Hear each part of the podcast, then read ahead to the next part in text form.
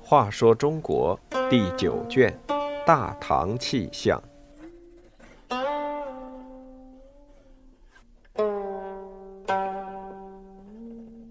十七，蔡王的头颅。贵为王爷，他一生谨小慎微，到死才知道他战战兢兢活着究竟怕的是什么。隋文帝有个侄子，名叫杨志基。是他弟弟杨整的儿子。杨整在隋朝建立之前，为参加北周与北齐的战争捐躯。隋朝建国，皇亲国戚全都封王封侯，志基案例也被封为蔡王，又被派到同州去任刺史。蔡王去同州上任前，皇上特意召他到金銮宝殿话别。临行时，又送给他一支设备齐整的吹鼓乐队。蔡王虽然是皇上的亲侄儿，但一点不摆皇室贵族架子。处理完公事，就一个人端坐在厅堂吟诗诵史，既不结交当地豪绅，也不出外田猎悠游。王府偶然有三两客人，不用问，一准是著名学者公孙尚仪。杨君英或萧德英等人，蔡王有时也留几个素儒用餐，顶多不过几碟干点，饮酒也只是便酌。王府内虽然备有皇上所赐的全套乐器，但除非逢年过节为母亲王太妃奏上几曲助兴，平时半点管弦之声也听不到。蔡王处事如此谨小慎微。连他妻妾也不知是何缘故，后来还是王太妃道出了其中的原委。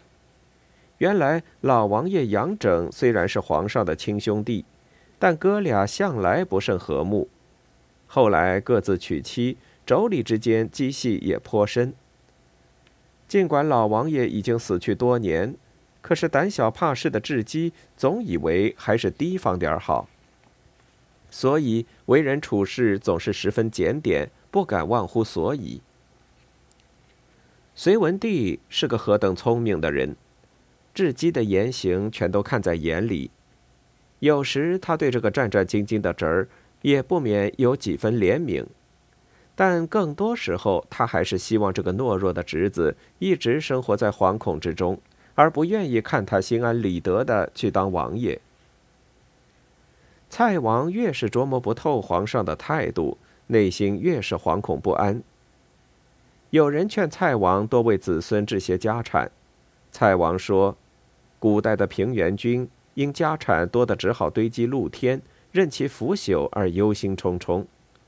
我正为自己没有家产而庆幸呢，怎能给自己添这份麻烦？”蔡王有五个儿子。但平时只教他们读《论语》《孝经》，不许他们在外面结交朋友。有人问蔡王为什么不教儿子读更多的书，接受更好的教育？蔡王总是笑而不答。事实上，他是怕儿子有了才学会遭际惹祸。开皇二十年，朝廷将蔡王召回京师，不再给他具体的官职。蔡王从此便闭门谢客，除了叩见皇上，再也不出家门一步。隋炀帝登基，皇亲国戚因触犯圣上被贬官夺爵的事接二连三的发生，蔡王更加恐慌。大业七年，朝廷授蔡王弘农太守，蔡王把一切公事都交给下属处置，自己什么也不过问。后来杨玄感叛变。攻打弘农郡，智基亲自率军登城防守，连战数日，使叛军无法入城。可见智基尽管尸位素餐，对大隋朝廷却是忠诚不二。隋朝末年，蔡王奉命陪炀帝南巡后不久，因病去世。在惶恐中度过一生的蔡王，面对死亡并不恐惧，反而正静自若地拉着家人的手说。我这一辈子都在担心脖子上的脑袋会不会被人取走。现在好了可以保住首级去见阎王了。